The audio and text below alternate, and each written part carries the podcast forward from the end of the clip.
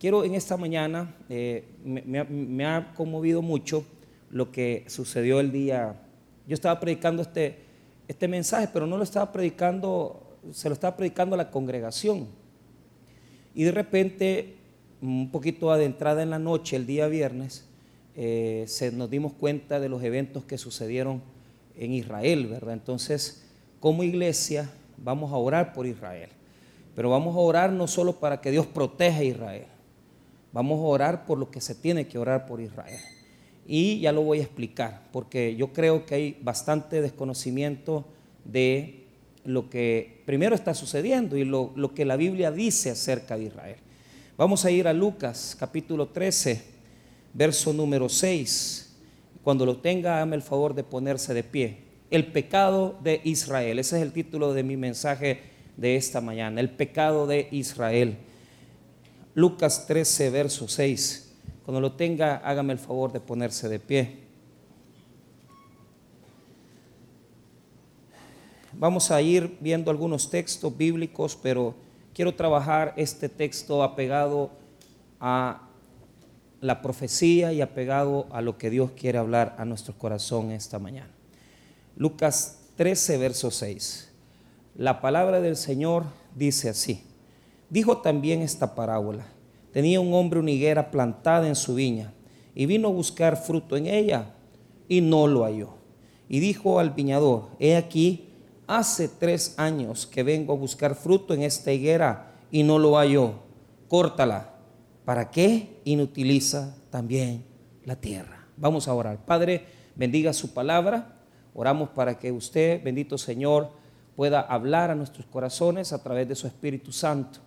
Oramos, bendito Señor, en esta mañana porque usted bendiga al pueblo de Israel, que lo proteja, pero que también, bendito Señor, le dé una conversión genuina hacia Jesucristo.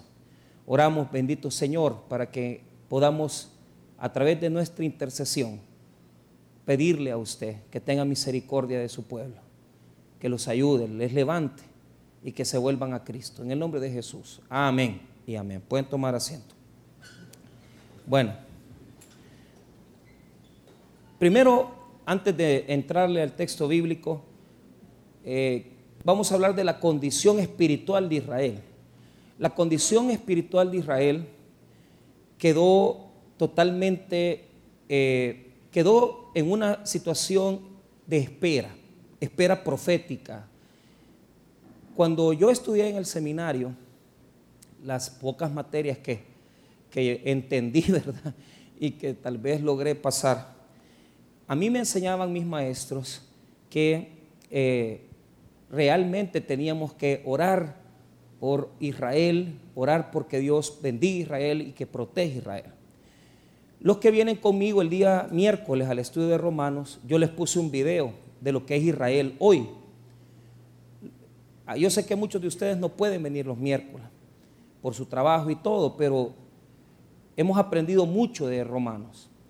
Y lo que vemos en Israel es una combinación de cosas, de gente que está prosperando mucho, que está siendo muy bendecida en, lo material. De tal manera que yo hablaba con un agrónomo esta semana y con don Gerardo Durán, con un hermano de, de, Usulután. me decía, si bien es cierto, la gente ahora no quiere cultivar la tierra, pero se están comprando de esos tractores muy bonitos para cultivarse, ¿verdad? Hay un problema de, gente que no quiere trabajar en el agro ya. Pero a mí me llamaba la atención porque en el video aparecen salones de computadoras en Israel, donde a través de un sistema ellos están trabajando la tierra, o sea, lo que antes estaba lleno de gente cultivándola y cosechando, ahora toda, toda la parte de agrícola de Israel es, es computadoras. Y es increíble lo que hacen, hermanos, con los sistemas de cultivo. Por si ustedes no lo sabían, ellos nos regalaron a nosotros el sistema por goteo. O sea, aquí en El Salvador se aprendió a cultivar así a través de lo que los israelitas nos enseñaron. ¿Qué es lo que vemos en Israel hoy? Perdición rebelión, abandono de las cosas de Dios. En el video vimos, y no digo con esto que eso sea una señal eh, de las peores, pero, pero, parejas de hombres viviendo, teniendo hijos, ¿verdad? viven en Tel Aviv, que es la ciudad moderna de Israel. Yo estuve ahí, caminé por ahí, y es una ciudad maravillosa, hermano, donde hay mucha prosperidad. Pero los mismos judíos, ellos hacen la distinción que Tel Aviv es la ciudad del pecado y Jerusalén es la ciudad santa, porque en Jerusalén está el muro, eh, eh, el, muro sagrado, está también donde está la mezquita de Al-Aqsa, que los, que los ¿cómo sea? palestinos construyeron hace ya algunos, algunos años, algunos siglos. Y este, sucede, hermanos, que cuando usted llega ahí, usted ve ese, esa situación de conflicto, pleito. Es decir, los palestinos con los judíos eh, viven todos los días en un pleito constante. Entonces, ¿qué podemos ver en Israel hoy? Primero, perdición. Porque a pesar que es la tierra de Jesús, es la tierra quizás de las más paganas que hay en el mundo, donde se hace el festival gay más grande de, toda la zona. tercero, podemos ver ahí mismo conflicto, guerra. Y una ciudad que tiene que ser una ciudad de paz, es una ciudad que constantemente está en, en guerra, hermano. Todos los días hay pleito. Ellos tienen un sistema avanzado de misiles llamado cúpula de hierro. Y es un sistema de misiles que cuando los atacan, ellos pueden destruir esos misiles que vienen castigando al pueblo, a Israel, ¿verdad? De tal manera que no los alcancen. Porque el problema es que los misiles se los tiran desde la franja de Gaza. Y la franja de Gaza es una porción de terreno. Es como que yo le dijera, ataquemos la ciudad de San Salvador desde Cojutepec. Mandemos misiles. ¿verdad? Es terrible, terrible. Cuando vienen los misiles hay bombardeos a cada momento y se escuchan las sirenas advirtiéndole a la gente que no pueden caminar por las calles, sino que tienen que irse a los bunkers, a esconderse, porque pueden ser alcanzados por uno de los misiles. O sea, la cúpula de hierro eh, destruye el 90% de los misiles, pero un 10% cae. ¿Y qué sucede? Si en esta mañana tenemos que describir la condición espiritual de Israel como la nosotros la describimos, la respuesta es infructuosos. Vea cómo Jesús, con una señal profética, se acercó a Jerusalén. Estoy hablándole del año 35 o 37 después de Cristo. Jesús llega en su última semana de vida a Jerusalén y hay una higuera. Y la higuera, hermano, en la Biblia representa a Israel. Diga conmigo Israel. Este árbol es un árbol que produce higos para hacer, hermano, cosas dulces. Pero da la casualidad, la situación que cuando Jesús se acerca a Jerusalén, la higuera tenía muchas hojas. Pero ¿qué es lo que muestra el texto? Y se lo voy a mostrar. La higuera tiene como característica que lo primero que produce fruto, antes que la misma hoja. Es decir, si tiene hojas, era lógico que tenía fruto. Porque si es un árbol que produce primero el fruto antes que la misma hoja, si usted ve una higuera frondosa, lo primero que le viene a la mente es seguro que ahí hay fruto, hay higos. Pero vea usted lo que le pasó a Jesús. Marcos capítulo 11. Y mira lo, que el texto bíblico quiere mostrarnos. Marcos 11. Esta es la condición de Israel hoy. Esta es la condición de Israel en este momento. Marcos 11, 12. Mira lo que dice. Al día siguiente, cuando salieron de Betania, tuvo hambre. Y viendo de lejos una higuera que tenía hojas, mire cómo el texto manifiesta la fuerza de las hojas. Es decir, tenía hojas. ¿Qué quiere decir? Que ya tenía fruta. O sea, el texto bíblico quiere mostrarnos que era obvio que la fruta ya estaba. Pero mire lo que dice, fue a ver si tal vez hallaba en ella algo. ¿Por qué? Escúcheme. La época en la que Jesús se acercó a la higuera no era la época de frutos, pero si tenía hojas, tenía que tener fruto. Ahora, mire después del punto y coma. Pero cuando llegó a ella, nada halló sino, sino hojas pues no era tiempo de higos. El mismo verso dice, o sea, los higos no es tiempo todavía, pero si tenía hojas, tenía que tener fruta. Ahora, ¿qué sucede? Miren la maldición. Verso 14. Entonces Jesús dijo a la higuera, nunca jamás coma nadie fruto de ti, y lo oyeron sus discípulos. Entonces hay un énfasis, ahí, ahí podemos ver, eh, nosotros le llamamos eh, círculos concéntricos, así se llama técnicamente. Los gringos le dicen sistema de sándwich. Entonces, ¿por qué? Porque el escritor de Marcos, mire lo que pone en el 15, purificación de qué? Del templo. Entonces, el pan de arriba es la higuera seca, la higuera maldecida, la higuera que no tiene fruto, la higuera infructuosa. Cuando Jesús limpia el templo, sucede algo. Mire lo que sucedió después. Veamos la segunda parte del pan, versículo 20. Y pasando por la mañana, vieron que la higuera se, hacía, se había secado desde las raíces. Entonces, vea, ¿qué es lo que está mostrando el sándwich? ¿Qué es lo que demuestra el círculo? Que la religión de Israel había matado a Israel.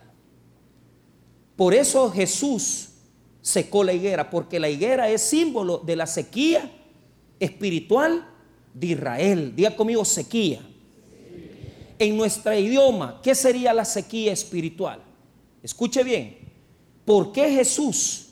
Este es el único, eh, eh, la única señal que Jesús hizo negativa. Todas las señales de Jesús, milagros, portentos, son a la sanidad y restauración. Este milagro, que algunos dicen que es un antimilagro, es el único en el cual Jesús destruye o castiga por su palabra. Es duro. Porque si la higuera es símbolo de Israel y si él no encontró fruto y la maldijo, ¿qué podemos nosotros qué podemos nosotros aprender de eso? Se los voy a enseñar. Y este es el primer principio que quiero enseñarles a ustedes esta mañana. Ya les di un poco de contexto, pero les voy a dar el primer principio. Estamos llamados a dar fruto. Diga conmigo, estamos llamados a dar fruto. Pero ahora, ¿qué tipo de fruto? Ponga atención, ahorita se lo explico.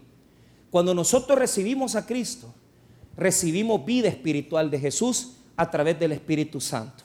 Amén, hermanos. Dentro de nosotros fluye la vida de Cristo, fluye la vida de Dios. Y lo que Dios anhela en nosotros, en su pueblo, es que hagamos fruto, es que hagamos obra. Óigame bien, todo aquello que yo haga al beneficio del reino del Señor por mi conexión, mire la palabra que estoy ocupando, por mi conexión con la vid que es Jesús, la vid, su savia, Jesucristo, me llena a mí de su vida. Y a través de la vida espiritual que Jesús me da, yo hago fruto de reino. Fruto de reino es todo lo que hacemos conectados con Cristo, a través de Cristo y para Cristo todo lo que yo haga después de haber recibido a Jesús en su obra, me será recompensado, bendecido y me será a mí como fruto de reino. Hermanos, escuche bien, desde el momento de su conversión, desde el momento que usted aceptó a Cristo, usted recibió al Espíritu Santo. Y al recibir al Espíritu Santo, el Espíritu le faculta a usted y a todos los que están aquí, que ya conocen al Señor, de hacer, de hacer obra para el reino de los cielos. Pero, ¿cuál es el problema? ¿Por qué Jesús maldijo la higuera? Porque Israel rechazó el Evangelio. Es decir, ¿por qué Israel está en sequía? Porque no quieren nada con Jesucristo. El pecado de Israel fue rechazar a Jesús haciendo obras de Dios, actuando como Dios y Mesías. Y ahora Israel le dio la espalda al Señor. Entonces, resumo. Primero, ¿cuál es el pecado de Israel? Haber rechazado la vida de Jesús. Lo que Jesús les daba. La salvación. Hermano, Dios mandó a su Hijo a servir, a mostrar su corazón. Dice la Biblia que el Hijo hace las obras del Padre. Es decir, que cuando ellos vieron a Jesús, tenían que ver que Dios tenía misericordia para ellos. ¿Y qué hizo Israel? Crucificó a Cristo, rechazó al Señor, le dio la espalda al Hijo de Dios, lo mataron, lo crucificaron. Eso provocó espiritualmente un cambio. ¿Cuál es el cambio que provocó en Israel? Que ellos entraron en una etapa de sequía porque lo que de ellos tenían que producir se los entregó Dios a otro pueblo. Le voy a explicar algo. Si yo tengo un mal empleado, que abundan los malos empleados, que lo único que llegan a tomar café y a chambrear en la mañana, o sea, toda la mañana es tiempo de café. Entonces dice, no, hombre, esté mejor. ¿Por qué voy a estar desperdiciando yo lo que estoy pagándole a este señor? Si lo único que hace es chambrear y tomar café. ¿Qué es lo que hace un patrono sabio? ¿Ah? Lo despide, le paga la indemnización, porque el problema es que no pagan las indemnizaciones. ¿Y qué es lo que hace? Pone a uno que le rinda, que le saque adelante las cosas. Hermanos, ponga atención a esto. Es terrible, pero es cierto. Fíjese que cuando hay hombres de Dios y mujeres de Dios que faltan, se necesitan siete, ocho personas que hagan lo que ellos hacían antes. Porque son tan efectivos, son tan capaces, que hoy en día estamos en, una crisis evangélica. ¿Y sabe cuál es la, crisis evangélica? La crisis evangélica que tenemos es que no hay obreros. No hay gente que quiera hacer las cosas diligentes. Y los poquitos que hay, en ese poquito de gente que está trabajando, muchos son malos obreros, hermano. Araganes. Gente que no le quiere servir a Dios, pastores que quieren ganarse, ¿verdad?, el ministerio con un sermón semanal, personas que no quieren trabajar en comunidades, personas que quieren solo el lujo. ¿Qué hizo Dios con Israel? Porque rechazaron a su hijo. Dijo, voy a llamar a los gentiles. Diga conmigo los gentiles. Esos somos nosotros. ¿Quiénes son los gentiles? Todos los que no somos judíos. Todos aquellos que no hemos nacido en Israel, que no tenemos sangre judía. ¿Qué hizo Dios? Bueno, Israel no quiere nada conmigo. Voy a usar a los apóstoles, voy a usar a los apóstoles y a Pablo y a estos primeros cristianos judíos para que prediquen la palabra. Pero ¿sabe cuál fue el fenómeno? Que los que vinieron a los pies de Jesús, la gran mayoría eran gente no judía. Y eso provocó en Dios un cambio. Lo que debería de ser de los judíos, nos lo dio a nosotros. Vea lo que dice este texto de la palabra de Dios. Mateo capítulo 21, 43. Mateo 21, 43.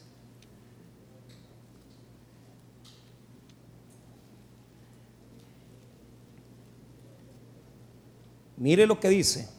Por tanto, os digo, esto es un llamado a Israel. Esto es una, una exhortación a Israel. En el tiempo de Jesús, ellos rechazaron a Jesús, mataron a Jesús, crucificaron a Jesús. Oiga, oiga lo que le voy a decir. Pero ponga mi atención un poquito en esto. Los antisemitas maltratan a Israel diciendo, Israel mató a Jesús. Y esa es una de las causas por las que ven mal al pueblo de Israel. Yo no estoy diciendo eso. Yo no estoy diciendo que hay que ver mal al pueblo judío. Yo no estoy diciendo eso. Yo estoy diciendo lo contrario. Se lo vuelvo a repetir. por Israel hay que orar. Hay que interceder por ellos. No porque Dios los castigue, sino que hay que orar por ellos. Vea lo que dice 21 eh, capítulo 21, verso 43. Por tanto, os digo que el reino de Dios será quitado de vosotros y será dado a gente que produzca los frutos de él. Mire qué interesante. ¿Y quiénes son esos que están trabajando los frutos ahora? No los oigo convencidos. ¿Quiénes son los, que están trabajando la, la, viña, la viña del Señor? ¿Y quiénes son los que están trabajando la higuera del Señor? Nosotros, la iglesia de Cristo. ¿Por qué? Porque Israel fue infructuoso. ¿Qué estamos esperando? Que Israel se arrepienta. O sea, nosotros no estamos orando en esta mañana para que el Señor venga y que... No, estamos orando porque se arrepiente Israel y vuelva a Cristo. ¿Por qué? Porque Romano nos enseña que vendrá un tiempo cuando se cumpla la plenitud de los gentiles en Romanos 11, los que vienen conmigo el miércoles, en donde Israel será salvo, dice. Entonces, todo lo que les está pasando ahorita, todo lo que les está sucediendo ahorita, sirve para que ellos vuelvan a Cristo, para que ellos reconozcan que Jesús es Dios pero para mientras, ¿quiénes tienen la batuta de la viña? ¿Quiénes tienen la obligación de fructificar? La iglesia del Señor. Nosotros los que estamos aquí sentados. Todos los que están aquí, profesionales, obreros, gente que se dedica al sector público, privado, abogados, doctores, ingenieros. Todo lo que hay aquí. Todos ustedes y yo estamos llamados a trabajar la viña del Señor. No los oigo convencidos, sinceramente. ¿Por qué? Porque es de trabajar. Entonces, dice la Biblia que la higuera volverá a dar fruto. Y hoy en día, muchos judíos se está, está viniendo a Cristo. Pero, pero como dice Pablo, hay un remanente pequeño. O sea, no es todo el pueblo, es un grupo pequeño de gentes que están viniendo a Jesús. Ahora, quiero exhortarles a ustedes como iglesia porque esta parábola que estoy leyendo se puede aplicar a nuestras vidas hoy. Y por eso quiero mostrárselas. Vea conmigo rápidamente Lucas capítulo 13 y usted mismo va a sacar sus propias conclusiones. Mire bien. Verso 6. Muy bien, vamos a ver ahí. Vamos a ver primero la insatisfacción hay un dueño de la viña. El dueño de la viña, de la viña es Dios. Pero hay una frustración, hay una insatisfacción en Dios. ¿Cuál es? La pregunta que le voy a hacer, ¿cuál es? Vea lo que dice el verso 6. Dijo también esta parábola. Tenía un hombre una higuera plantada en su viña y vino a buscar fruto en ella y no lo halló. Esa es la insatisfacción. Jesús, de sus palabras, el verso número 6, son palabras de Jesús. ¿Y cuál es la insatisfacción del, del Señor? ¿Cuál es la insatisfacción del Padre? Que ha venido a buscar fruto en una higuera que está plantada en la viña. Explíqueme eso, pastor, le voy a explicar. En un cultivo de viñedo, los judíos ocupaban las esquinas para sembrar higueras. O sea, en un viñedo grande se siembra la higuera. Entonces, nosotros como pueblo somos higueras sembrados en viñedos. La tierra es buena, es productiva, porque está generando viñas. Entonces, el dueño del terreno se siente contento porque va a la esquina y va a ver su higuera y dice, ya es tiempo que dé fruto, quiero comer higos de ella la abona, la cuida, le ha puesto un cerco protectivo, la va a ver todos los días, ve, la cuida, le da agua, la protege, le da todo lo que puede. Pero ¿sabe cuál es la frustración del dueño del terreno que representa a Dios? La frustración es, diga conmigo, temporadas. Dígalo bien, temporadas. y aquí vienen las temporadas. ¿Por qué? Porque en el verso 7 ya no habla Jesús, habla el dueño del terreno. Y comienza a tener un diálogo con el que le cuida el terreno, que se llama el viñador. Entonces, en el verso 6 habla habla Jesús, cuenta. Ya nos dijo que es que hay un señor, un dueño de un terreno que no le da nada al terreno. Le da ha sembrado una higuera y la higuera no le da ese fruto que él está esperando. Ahora, que ya Jesús habló, ahora va a hablar el dueño del terreno directamente. Verso 7. Y dijo al viñador, mire cómo va. Dijo el viñador. ¿Quién dijo el viñador? El dueño del terreno. He aquí, hace tres años que vengo a buscar fruto en esta higuera y no la hay. Córtala. Tres años, hermano. Tres años. ¿Sabe cuál es el punto? La higuera ya tenía que haber dado fruto. Entonces él, al ver que la higuera no daba fruto, porque ya tenía que haber producido, no es que hace tres años la sembró, no, ya tenía tiempo de haberla sembrado. Vino el primer año y vio que no daba nada, no había fruto en la higuera. Se preocupó por ella, la siguió cuidando, le siguió protegiendo, le siguió dando agua y la dejó. Vino el segundo año y tampoco encontró nada. Y vino el tercer año y tampoco encontró nada. ¿Sabe cuál es el problema? Que la higuera produce tres veces al año.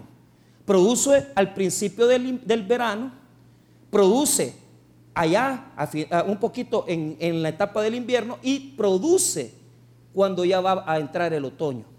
Tres veces, tres cosechas que se perdieron. ¿Quiénes representan esa higuera? En un primer lugar, Israel. Pero Israel es el espejo de la iglesia. ¿En qué sentido? ¿Cuántas etapas has pasado? Y Dios ha venido a buscar fruto del reino a ti. Y Dios ha venido a nosotros.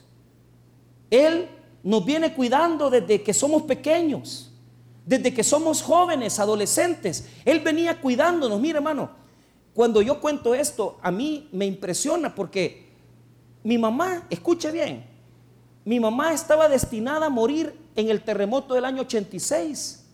Mi mamá es odontóloga. Y ese día en particular, que fue un día viernes, mi papá le dijo a mi mamá, mira, este Rocibel, vamos a ir a Guatemala el día jueves. Le agarró a mi papá a ir a Guatemala jueves. Y mi mamá con aquel enojo, porque ella quería trabajar, ganaba muy bien. Y le dijo, mira, le dijo, ella le dice, a mi papá se llama Miguel Ángel, le dice, Miche, mira, Miche, le dice, es que no hemos pedido permiso. No, le dijo, vámonos temprano y en el camino pedís permiso. Hermano, nosotros que íbamos camino a Guatemala y que el terremoto a las once y pico, doce, no me acuerdo a qué hora fue, se desató. El lugar donde mi mamá trabajaba, el, sillón donde, la oficina, la clínica donde ella estaba, se vino abajo todo en el Rubén Darío mi mamá ya era hipertensa. Si ese terremoto la hubiera agarrado en ese día, ¿sabe qué hubiera pasado si hubiera muerto? De tal manera que los compañeros de mi mamá se murieron, pero mi mamá no se murió. ¿Sabe por qué? Porque cuando ella, ella tenía un propósito de Dios, porque cuando llegamos al Evangelio en 1996, ella se puso a estudiar teología en el 97. Y cuando yo vi a mi mamá, yo me metí a estudiar al seminario, porque Dios tenía un propósito. Aunque no éramos cristianos, Dios ya nos venía cuidando. Si no fuera porque mi papá se le metió a escuchar los sermones del, del pastor y decía, mira, oía al hermano Toby y los ponía en la radio. Y en un día de 1996 ellos visitaron por primera vez el tabernáculo. Escuche bien, hermanos míos, la higuera representa el cuidado amoroso de Dios, que aunque nosotros no hemos sido cristianos, que aunque nosotros no hemos sido gente que se ha acercado a Cristo, Él nos ha cuidado antes de ser sus hijos. ¿Sabe por qué? Porque lo que Él quiere es que usted fructifique el propósito principal de Dios de cuidarlo desde que nació hasta este día, es que usted le sirva solamente a Cristo. Y si usted en esta mañana está aquí, usted tiene que reconocer que Dios lo ha cuidado, Dios lo ha protegido. En este día hay personas que hemos andado en los caminos de la oscuridad. Y aún ahí Dios nos ha cuidado. Dios nos ha protegido. Y nos ha protegido porque Él anhelaba fruto de nosotros. Usted se acercó a Jesús y comenzó a venir Dios a buscar fruto en usted pasó su adolescencia, pasó sus primeros años de vida adulta, ha pasado tiempos en la obra de Dios y Dios no encuentra fruto en nosotros. ¿Y sabe qué es lo que lamenta el Señor? ¿Cuántas bendiciones te ha dado? ¿Cuánto cuidado? ¿Cuánta protección? ¿Cuánto amor? ¿Cuánta perseverancia de Dios de cuidar la higuera? Si es una higuerita en la esquina, que aparentemente no vale nada. Hermano, yo lo que tengo es un viñedo y yo siembro una higuera en la esquina solamente porque quiero sembrarla, quiero verla crecer, quiero verla fructificar. Muchos estamos aquí reconociendo algo. Que nosotros sin Cristo no valíamos nada, pero solo en Cristo valemos la sangre de Jesús y por lo tanto somos valiosos, no somos cualquier cosa. No somos cualquier cosa. Tú tienes un potencial, tú tienes una capacidad, usted tiene una gran capacidad. Pero usted no quiere producir. Usted le es fácil producir para el mundo, pero no produce nada para Dios. Aquí tengo la familia Corbera, hermano Francisco, son gente de, tierra, son gente que cultivan. Y cuando es tiempo de guayabas, Siempre la familia Corbera con su, con su guayaba japonesa, así la gran guayaba. Hermano Francisco me trae plata, me trae. Si es que aquí, hermano, es que yo estoy gordo por eso, ya no me den de comer. Y ellos saben que, que sembrar y cultivar es duro. Porque cuando usted va a buscar fruto y usted ve que algo no le sirvió, usted se decepciona. ¿Por qué? Por todo lo que ha invertido en ese en ese cultivo. Dios invirtió en ti.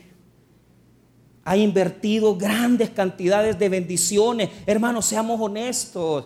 Si mire cómo estamos de bendecidos, venimos a alabar a Dios, hemos celebrado una fiesta grande ayer, tenemos familia, tenemos hijos, tenemos hermanos, grandes bendiciones. Tal vez algunos estamos un poco escasos de dinero. Pero para la gloria y honra de Dios, las bendiciones de Dios están sobre nuestras vidas. Nadie aquí puede decir que no está siendo bendecido por Dios, porque Dios te ama. Dios va a invertir agua, abono, va a poner todo lo posible para bendecirte.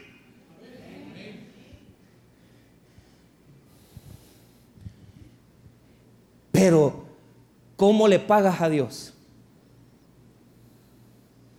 Todo lo que ha hecho por ti.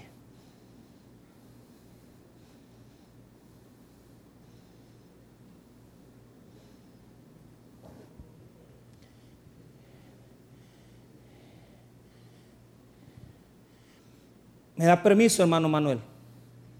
De su testimonio. Poquito, un pedacito.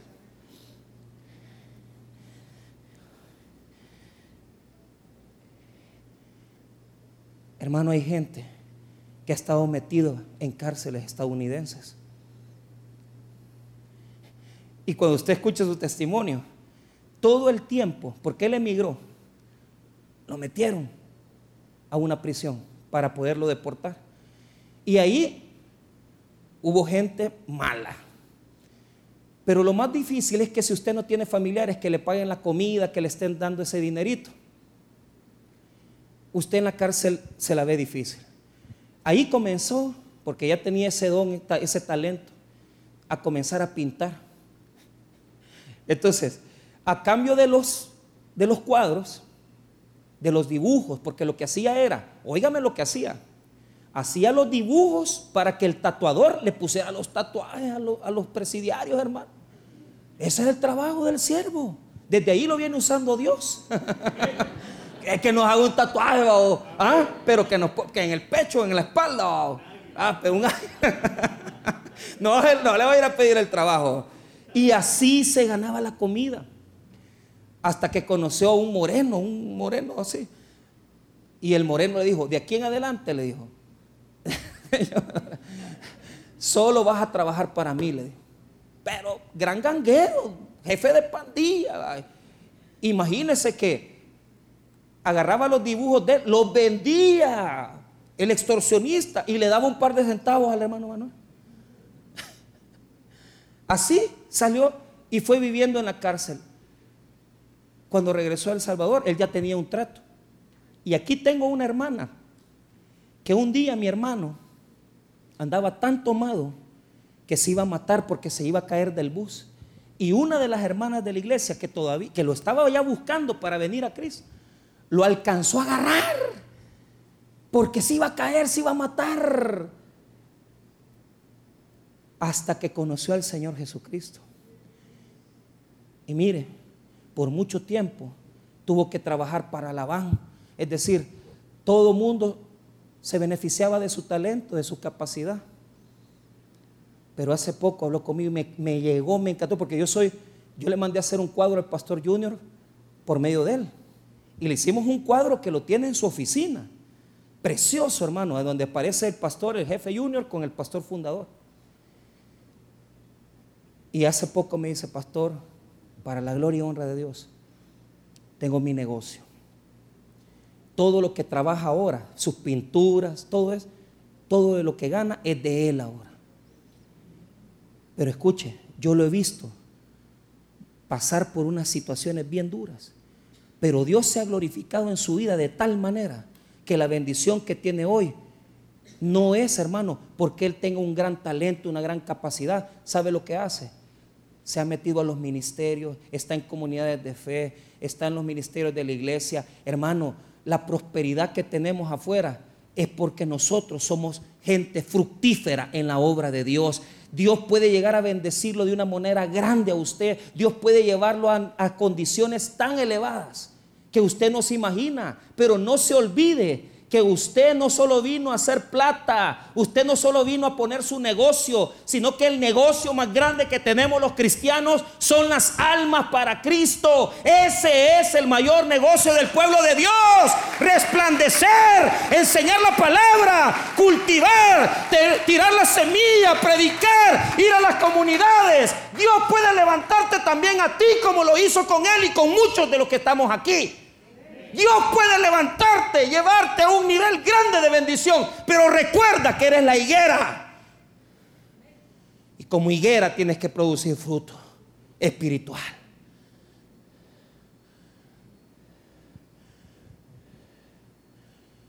Queremos grandes prosperidades y no entendemos lo principal, que Jesús quiere que produzcamos para Él. Porque Él es el único que nos ha sacado de la esclavitud. Nos ha dado tanto. Y dice, higuera, ¿cuándo vas a producir fruto? ¿Cuándo?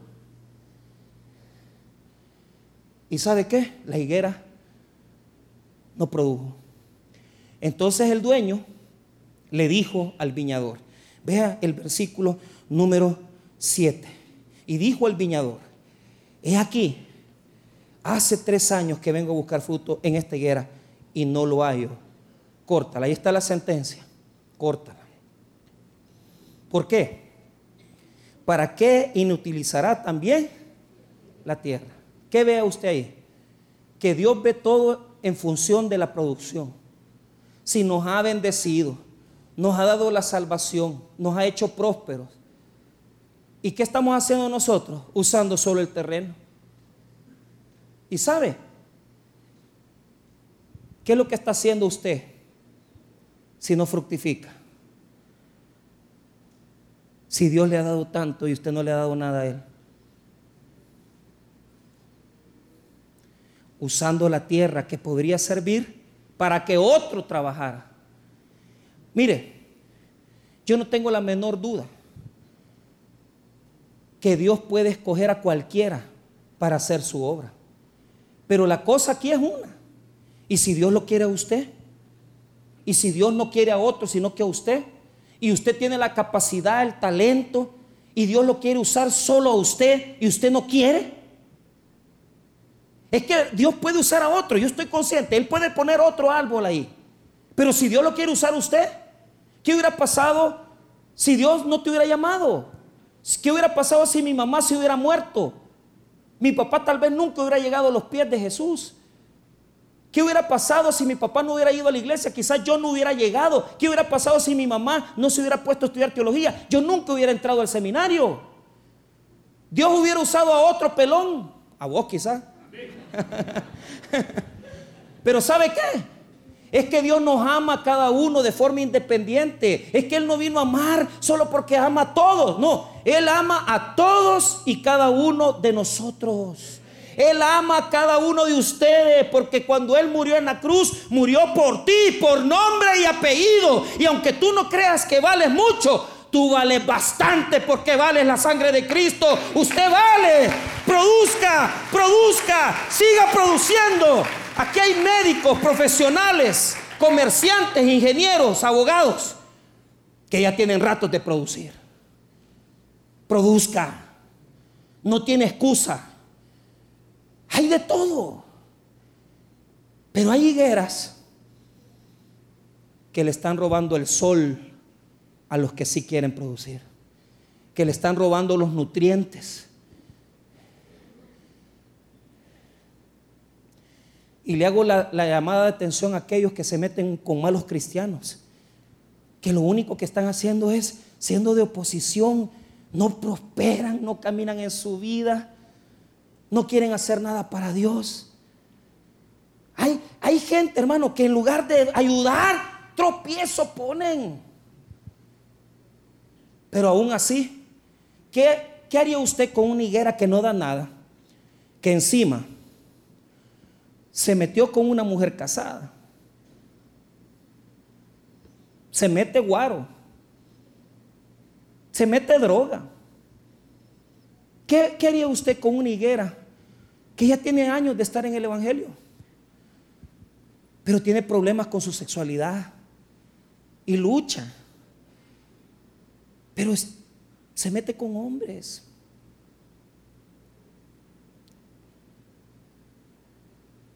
Tiene esposa, pero le, pero le gustan los hombres, los varones. ¿Qué haría usted si ya el padre gastó tanto en esta higuera, la ha cuidado y ha venido tres años en, en nueve diferentes temporadas a ver si todavía da fruto? Entonces ahí es donde entra Jesús, diga conmigo Jesús que aquellas higueras que no estamos haciendo nada, pero aquí es donde Jesús intercede y dice, no hombre, Señor, Padre, dale un año más. ¿Por qué? Yo la voy a seguir cuidando, pero no te la cabeza. Y eso es lo que sucedió. Mire lo que dice el versículo 8, el diálogo el diálogo que tiene el viñador con el dueño del terreno, que es Jesús hablando con el Padre. Él entonces respondiendo le dijo, Señor, déjala todavía este año hasta que yo cabe alrededor de ella y la abone. Un año más le pidió. En ese año están muchos aquí que Dios dice, no, yo me lo voy a acabar, pero Jesús dice, espérate todavía creo yo que puedo hacer algo con Él. ¿Y sabes qué? No te castiga, no, solo te hace llamados de atención. Chocaste el carro, te echaron del trabajo, te encontraron una cuestión ahí que tuviste que ir al hospital a ver si te hacían un examen y, y de repente Dios te está hablando, te está llamando, te está abonando y te está echando agua para que revivas. Y dice, yo creo que puedo hacer que este produzca. ¿Qué le ha dado a Israel Dios en estos últimos 75 años que tienen de fundado? Prosperidad económica, les ha dado de comer, les ha hecho gente científica, hombres inteligentes y mujeres inteligentes han salido de la nación. ¿Y qué han hecho ellos? Se han vuelto más pervertidos. ¿Sabe qué es lo que hace Jesús? Nos bendice más, nos prospera más. Y muchos aquí, a pesar que Dios nos ha bendecido tanto, ¿sabe qué hemos hecho nosotros? Más necios nos hemos hecho. Oh, antes compraban Samsung, hoy compran iPhone, pero están más locos que antes. Más porno, más promiscuidad, más perversión. ¿Y eso qué medio venís a la iglesia? Pero Jesús dice, tal vez con esto lo hago revivir. Tal vez dándole un trabajo nuevo. Y usted en su desobediencia, en su alcoholismo, compra un carro nuevo. Es que Jesús queriendo bendecir. Pero ahí está el problema. Jesús puede retrasar la sentencia, pero el juicio viene. ¿Qué ha hecho Israel? Desde mil, desde el año 70 después de Cristo, óigame bien, esta profecía se cumplió en Israel. ¿Por qué? Porque no se arrepintieron. Jesús vino y murió por el 35 después de Cristo. ¿Qué pasó en el año 70? Los invadió Roma. Los judíos salieron a toda Europa. Después del holocausto, de la, de la Segunda Guerra Mundial, en 1948 se fundó Israel como Estado. Porque murieron 3 millones de judíos y no entendieron que tenían que venir a Cristo. Fundaron el Estado de Israel y siguieron en la misma rebelión. Y ahora Jesús los está esperando. Han pasado tremendos conflictos, matanzas, pero lo que están viviendo es producto de rechazar a Jesús. ¿Y sabe qué es lo más duro? El día sábado por la mañana se metieron desde la franja de Gaza, llegaron a las casas de los judíos. Oiga lo que hicieron. Mataron mujeres, hombres, adultos, ancianos y niños. Y ahora Israel está indignado y se están defendiendo. Dice Netanyahu que se los va a acabar a todos. ¿Y qué puede hacer el pueblo, el pueblo cristiano aquí? Para que se conviertan, para que vengan a Cristo. Porque lo que les está pasando a ellos es lo que nos puede pasar a nosotros. Que ahora la iglesia evangélica está tan confundida, está tan perdida que lo que antes no se veía en la iglesia, ahora se ve. No vivimos igual que Israel, pues, peleando, luchando. Gente perdida en la iglesia que dicen que son cristianos, pero es mentira, no lo son. Hermanos míos, hemos llegado a un punto que así como está el mundo, así también está la iglesia de Cristo, de de mal, porque está llena de un montón de personas que no han hecho fruto. Son tiempos críticos y nunca me imaginé decir esto, pero es cierto. Hemos llegado a un punto donde ya cualquier persona que vive, un hombre que vive con otro hombre, se levanta y dice, somos iglesia aquí.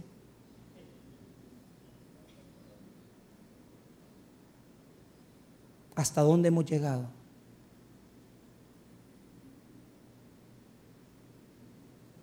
¿Hasta dónde hemos llegado? Y todavía usted dice, ay, el otro año le voy a servir a Dios. Ya no hay tiempo, hermanos. Ya no hay tiempo. Hágalo ya. Comienza a dar fruto ya. ¿Por qué? Vea lo que dice el, versículo número 9. Y si diere fruto, bien. Y si no, la cortarás después. ¿Cuál es el deseo de Jesús? Hasta con emoción dice, y si diere fruto, bien. Y si no, mochala. ¿Sabe qué es lo que pasó? Los cortaron. ¿Cuántos años pasaron desde aquí hasta que vino el juicio? 30 años. Los destruyó toditos en Jerusalén. No entendieron Vino el holocausto y mató un montón de judíos. Y ahora viene toda esta catástrofe. Y no entienden que Jesús lo llama a venir a sus pies. Así como le está hablando Israel, así le hablo yo a usted en esta mañana, diciéndole, si usted está en este día y usted todavía no produce fruto, venga, comience a servir, comience a trabajar y produzca para el reino, porque el Señor quiere bendecir a su pueblo. No seamos mal agradecidos. Si Dios nos ha bendecido tanto, retribuyámosle al Señor trabajando y sirviendo en la viña, en la viña del Señor. Vamos a orar, hermanos. Padre, te damos gracias por esta mañana.